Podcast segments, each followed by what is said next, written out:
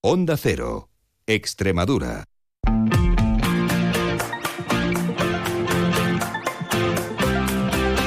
La brújula de Extremadura. David Cerrato, Onda Cero.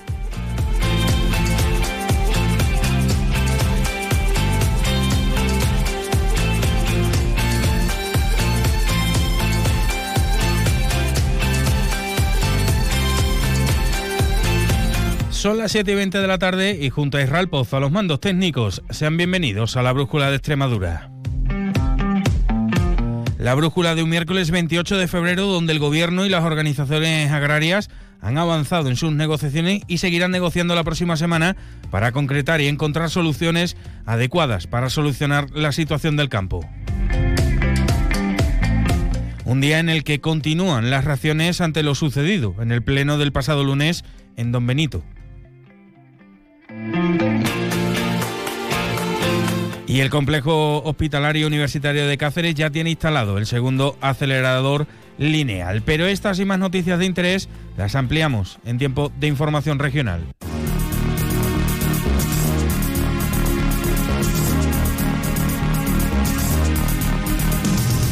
Y lo primero que hacemos es echarle un vistazo a esos cielos que nos están acompañando y lo harán a lo largo de la jornada de mañana con la Agencia Estatal de Meteorología. Buenas tardes.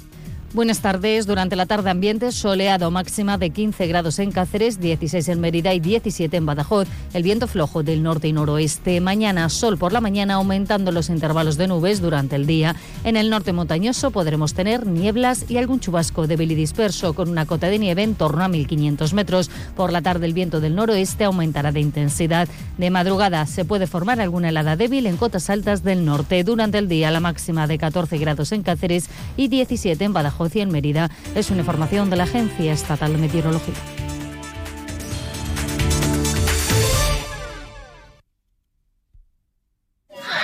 Por favor, chicos, un poco de silencio, que vamos a pasar lista. Alejandro, Sí, Ana, aquí. Daniel, Hoy Daniel tampoco ha venido a clase, profe. ¿hoy tampoco? Renunciar a las actividades diarias de la vida no es normal. En nuestro país, 3 millones de familias conviven con una enfermedad rara. 3 millones de familias tienen una vida no normal. Ayúdanos a financiar la investigación. Fundación Querer. La brújula de Extremadura. David Cerrato, Onda Cero. Pues como decíamos, el Gobierno y las organizaciones agrarias, Asaja, COAG y UPA, han avanzado en sus negociaciones y seguirán negociando la próxima semana para concretar y encontrar las soluciones más adecuadas para solucionar la situación del campo. El titular de Agricultura ha avanzado que en esta reunión, la tercera en lo que va de mes de febrero, se han presentado más de 30 iniciativas en lo que ha calificado como un auténtico plan de choque de las que la mayoría tienen impacto económico, lo que supone un impulso cierto para todo el sector primario. Por su parte, las OPAs advierten a Planas de que si no hay soluciones, habrá movilizaciones. La cita se produce después de la reunión que mantuvieron ayer en Bruselas los miembros del ramo, en los que los países urgieron a la Comisión Europea a tomar medidas para aliviar la crisis del campo que ha desatado una oleada de protestas. Y hoy de nuevo, con tregua y sin cortes en carretera, pero ya se anuncian movilizaciones ajenas a estas grandes organizaciones agrarias. Contarles que alrededor de un centenar de agricultores extremeños asistirán, asistían a una reunión informativa en la Plataforma para la Defensa del Campo, un colectivo creado a raíz de las movilizaciones iniciadas por el sector agrario el pasado 6 de febrero. El encuentro, celebrado en Villafranca de los Barros, se enmarca en el calendario de reuniones que esta plataforma viene manteniendo por distintas localidades dentro de su proceso de expansión por Extremadura. La primera de las iniciativas es una, es una manifestación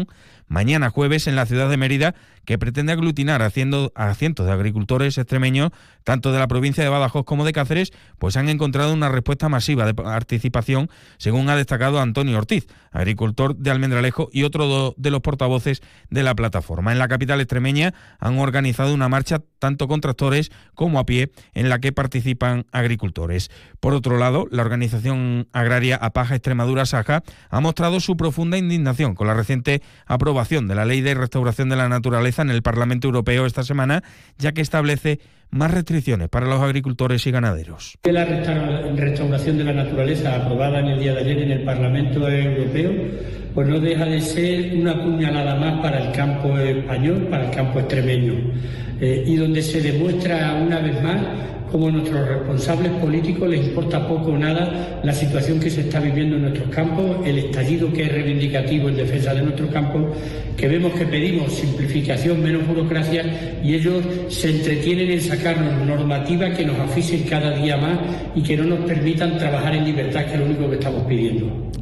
Por su parte, la presidenta de la Junta de Extremadura, María Guardiola, ha pedido este miércoles al Ministerio de Transición Ecológica que incluya en el proyecto del reguerío de tierra de barros en el plan hidrográfico del Guadiana y que asegure los fondos, si no es a través de fondos europeos, pues a través de fondos del Estado. Es que este nuevo proyecto de regadío tierra de barros tiene que estar incluido en el plan hidrográfico de, la, de Cuenca del Guadiana.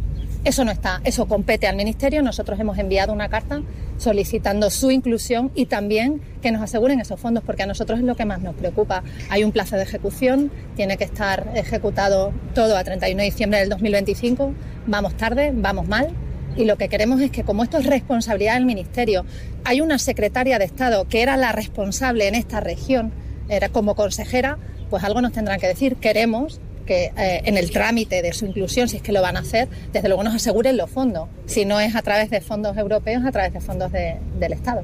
De otro modo, la organización agraria UPAUZ Extremadura, Extremadura ayudará a los ganaderos de la región a tramitar las reclamaciones por las pérdidas generadas por el saneamiento de, para la detección de la tuberculosis bovina, que continúa siendo uno de los principales problemas del sector.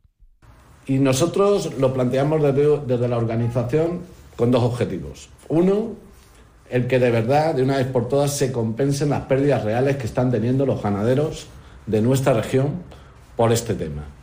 Y dos, con un objetivo sindical para presionar a la Administración para que de una vez por todas empiecen a actuar de verdad para resolver el problema. Y respecto a los desafortunados incidentes que tuvieron lugar este pasado lunes en el Pleno Municipal de Don Benito, protagonizados entre otras por la alcaldesa de la localidad, cascada de reacciones. El delegado de Gobierno en Extremadura, José Luis Quintana, es alcalde de Don Benito, mostraba su solidaridad ante el hecho de que reciban insultos los ciudadanos, una acusación que por supuesto no cree que se pueda permitir y que suceda sobre los periodistas. Además, un vecino de Don Benito y miembro del movimiento social a favor de la fusión, denunciaba ayer ante la Policía Nacional las amenazas de muerte que sufrió tras el pleno por parte del marido de la alcaldesa de la localidad, Benjamín Sánchez. Mientras, la presidenta de la Junta de Extremadura, María Guardiola, ha calificado de actitud lamentable la mantenida por la alcaldesa de Don Benito, pero ha recordado que esa persona no aparece, no pertenece a mi partido político. Bueno, yo creo que no estamos hablando hasta el momento y donde yo sé de ningún delito. Yo lo único que digo es que me parece una actitud lamentable que los representantes políticos y públicos no debemos tener jamás por respeto a la ciudadanía y no tengo nada más que decir. Si estuviera en mis filas yo sé lo que yo haría, pero es que esa persona no pertenece a mi partido político, por tanto, oye, ya sabrá la imagen que quiere dar a sus vecinos. Recordarles además también que mañana, a partir de las dos y media de la tarde, se pasa por los micrófonos de esta casa Miguel Ángel Gallardo, como miembro para esos candidatos, esas entrevistas a los candidatos de la Secretaría General del PSOE, que hoy Lara Carlito no ha, estado esgrimiendo motivos de agenda. Y el segundo acelerador lineal instalado en el complejo hospitalario universitario de Cáceres ha recibido su primer paciente y sitúa a Extremadura en la vanguardia de los tratamientos de radioterapia para los pacientes con cáncer.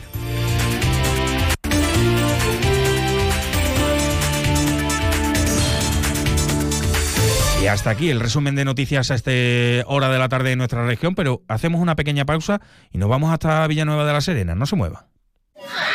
Por favor, chicos. Un poco de silencio, que vamos a pasar lista. ¿Alejandro? Sí. ¿Ana? Aquí. ¿Daniel? Hoy Daniel tampoco ha venido a clase, profe. ¿Hoy tampoco? Renunciar a las actividades diarias de la vida no es normal. En nuestro país, tres millones de familias conviven con una enfermedad rara. Tres millones de familias tienen una vida no normal. Ayúdanos a financiar la investigación. Fundación Querer. Onda Cero. Extremadura.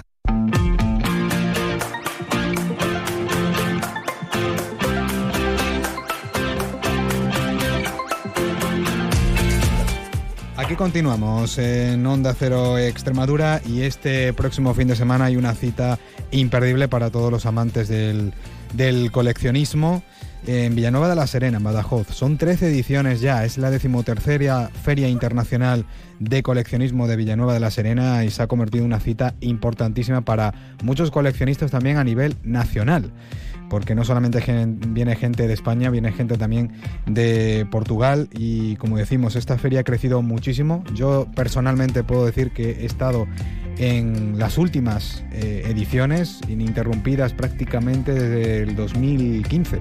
Desde el 2015 ininterrumpidamente he acudido a Villanueva de la Serena, por lo tanto soy un testigo prácticamente de cómo ha crecido esta feria. Pero tenemos a Juan Carlos con nosotros, que es el director, el que, el que ha estado trabajando eh, muchísimo para que esta feria vaya aún más y vamos a preguntarle cómo a escasos días, no queda nada, pues la cita eh, será en el pabellón del recinto ferial 2 y 3 de marzo en la localidad Villanueva de la Serena. Está con nosotros Juan Carlos. Mm, bienvenido a Onda Cero Extremadura. Hola, muy buenas. Bueno, quedan pocos días. Eh, ¿Cómo va esa preparación de, de, esta, de esta feria internacional de coleccionismo? Pues bueno, la verdad es que, como decíamos, después de, de tantas ediciones ya, eh, uno sabe a lo que a lo que se expone en estos últimos días, ¿no? Que son eh, eh, los últimos flecos y, el preparar todo para que cuando vengan esos, esos expositores y esos coleccionistas, pues la verdad es que sean recibidos de la mejor manera en, nuestra feria en Villanueva de la Serena, ¿no? Es verdad que llevan mucho preparativo, el evento no deja de, crecer a pasos agigantados y cada año es más complicado el dar cabida a, toda, a todas las personas que quieren participar, no solamente como expositores, sino también a la hora de, desplazarse eh, cada vez eh, es más complicado encontrar incluso hotel eh, durante el fin de semana en la localidad porque son miles y miles de personas las que las que vienen al evento. Entonces, bueno, estos últimos días, pues intentar que todo salga que todo salga bien, intentar que no falte ningún detalle, pero ya el trabajo prácticamente está hecho. Ya tenemos completo el recinto hace meses, vamos a contar con más de 200 expositores miles de coleccionistas y este año podemos decir que tenemos participación de más de seis países, es decir, España, Portugal, Francia, Andorra, Reino Unido, Bélgica, Alemania y hasta Latinoamérica. O sea, eh. creemos que este año hemos superado las expectativas. Exactamente. Y bueno, pues vamos a el éxito está prácticamente asegurado. Vamos a, intentar eso, que, que, el evento se haga lo mejor posible y que la gente que, que participe pues se vaya lo más satisfecha, ¿no?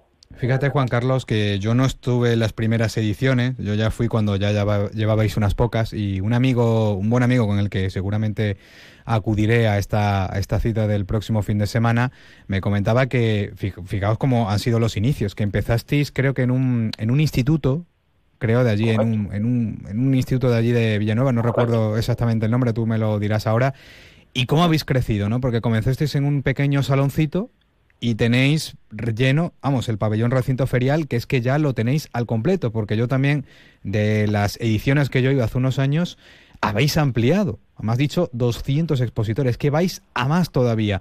Y eso también dice mucho de mm, la ayuda que habéis recibido también de las instituciones, por ejemplo, de Diputación de Badajoz, mm, que eh, es importante también esa, esa ayuda que habéis recibido, ¿verdad? Por supuesto. Nosotros, como, como bien indicaba, eh, empezamos en el año 2012 eh, en un pabellón de, un instituto porque, bueno, pues propusimos al ayuntamiento de, aquí de la localidad el, realizar el evento y nos lo aceptaron. Y bueno, por el primer año, pues como son todos los inicios, eh, la gente venía y muchos pensaban que, era como una exposición no existía todavía esa cultura del coleccionismo que poco a poco, con el paso de los años, hemos ido creando no solamente en Villanueva, sino en toda la zona y en alrededores, ¿no? Porque sí que hay muchos coleccionistas en, la zona de, aquí, de Villanueva, y además en la provincia de Badajoz y en Extremadura, por supuesto, muchísimos coleccionistas. Pero yo creo que a partir de la feria hemos creado bastantes más, hemos hecho cantera, como yo digo, del coleccionismo y hemos creado una cultura que antes no existía. Había muchos coleccionistas, pero sobre todo eran personas mayores y ahora, gracias a la feria, hay cada vez más coleccionistas jóvenes que han empezado sus colecciones aquí, en, el recinto ferial. Y bueno, pues empezamos los dos, los dos primeros años, eh, hasta el tercer incluso, eh, en ese pabellón, y luego ya, una vez que, que la feria fue creciendo, eh, nos mudamos allí al recinto ferial, se construyó este, este pabellón multiuso que es enorme, tiene 2.000 metros cuadrados. Y bueno, pues yo recuerdo los inicios también allí en el, ferial, que fue el cuarto año, la cuarta feria, y bueno, el ferial se nos quedaba súper grande. Yo decía, madre mía, para llenar esto, pues tenemos que, hacer virguería. Y ya el siguiente año ya lo llenamos por completo, al 100%. Y ya, bueno, pues a día de hoy no solamente hemos llenado el recinto, que hemos tenido que poner una carpanesa, con la ayuda, como bien dice también, de la Diputación de Badajoz, una carpanesa que mide lo mismo que el pabellón. Es decir, ahora mismo tenemos más de 3.000 metros cuadrados dedicados a la compra-venta y el intercambio de, coleccionismo, que la verdad no hay otro evento como, como el nuestro, no solamente por porque lo diga yo, que soy el director, ¿no? Y está a lo mejor que lo diga, pero el que viene repite y eso es porque está funcionando y la verdad es que el que, el que viene buscando alguna, alguna pieza para, para su colección eh, rápidamente dan cuenta porque, bueno, intentamos que haya muchísima variedad. Entre esos 200 comerciantes hay de todo. Nosotros intentamos que, haya, pues, prácticamente mínimo uno o dos comerciantes de cada, de cada temática para que todos los coleccionistas eh, puedan satisfacer, pues, eso, su, su demanda a la hora de encontrar el objeto ansiado. Bueno, no solamente hay puestos de compra-venta, también aprovecháis para hacer exposiciones. ¿Cuál es la principal novedad que vais a presentar este año en cuanto a eh, esa zona que tenéis, esa pequeña parte de, exposición? Bueno, pues nosotros, eh, en cuanto a las exposiciones, vamos un poquito también a, demanda del coleccionista, ¿no? El coleccionista tiene eh, el espacio disponible para él. nosotros siempre ofrecemos a cualquier coleccionista que quiera exhibir sus colecciones, que para él es un orgullo, como lo es para mí también cuando, cuando lo hago, que soy coleccionista. Y hay muchas colecciones filatélicas importantes en nuestro país y que creemos que deben de estar en nuestra feria, porque nuestra feria es, mm, ya como te digo, eh, si no la más importante que hay a, nivel nacional, eh, muy poco le queda porque creo que a día de hoy en cuanto a, público en general que la visita ya en comerciantes, tiene una calidad increíble, los comercios son muy buenos y entonces en esa zona de exposiciones tendremos filatelia, tendremos más de 20 paneles dedicados a la filatelia mundial, ¿vale? Aparte tendremos otro tipo de exposiciones también, ¿vale? Como pueden ser eh, de minerales, de cromo, eh, de cactus y suculentas, que también hemos tenido otros años, de mecheros clipper, eh, huevos kinder. Y bueno, pues la más clásica, la más tradicional de todos los años, que es la de coches, ¿vale? Coches antiguos, que estarán en el, en ágora del recinto. Y bueno, pues es para, para eso, para que todo el mundo disfrute y sobre todo las personas que exponen ese, ese día, pues se sienten la verdad que muy orgullosos de lo que han ido juntando eh, año tras año, ¿no? Bueno, pues una, ya decimos, una cita para mí es imperdible. Y además, eh, la, la, novedad también que ha tenido en los últimos meses, que se ha venido disfrutando ese mercado también de, coleccionismo que se realiza los, eh, los primeros fines de semana de cada mes. Yo he estado también, estuve también presente en el del pasado mes de enero, por lo tanto esto se nota que ha sido también eh, una consecuencia del éxito de esta Feria Internacional de, Coleccionismo, ese mercado que hacéis eh, los primeros sábados, ¿verdad? Los primeros sábados. Los primeros domingos. Los primeros domingos, sí, perdón. Los primeros, domingos, de, cada mes y, no deja de ser pues una demanda de, de los propios comerciantes, porque eh, acababa la feria y prácticamente te decían, otra vez tenemos que esperar un año entero para volver a, disfrutar de este ambiente. Entonces, bueno, pues tampoco queremos eh, saturar, ¿no? Entonces, y hay, un calendario de ferias a nivel nacional. Nosotros no queremos fastidiar a ningún compañero, ni mucho menos. Entonces, como existe, existe un calendario de ferias a nivel nacional, eh, hay muchos compañeros, amigos incluso, que, celebran ferias en, en otros municipios y nosotros pues íbamos a hacer una segunda edición, pero pensamos que era mejor eh, hacer un formato reducido. Los mercados están funcionando fantásticamente, son 30, 40 máximo eh, expositores, comerciantes los que los que vienen, van rotando. Y bueno, pues creemos que es un formato que, una vez al mes eh, viene bastante bien 2 y 3 de marzo ya tienen la cita, el sábado de 10 de la mañana a 9 y media de la noche y el domingo de 10 de la mañana a 2 y media del mediodía, con entrada gratuita. La tercera, decimotercera, perdón, Feria Internacional de Coleccionismo ha estado con nosotros Juan Carlos Ojeda, a que le agradecemos y que vaya todo bien y por supuesto que vengan más ediciones. Muchas gracias por atendernos, Juan Carlos. Nada, gracias a vosotros y como siempre estáis todos invitados. Ahí estaremos. Gracias. Gracias.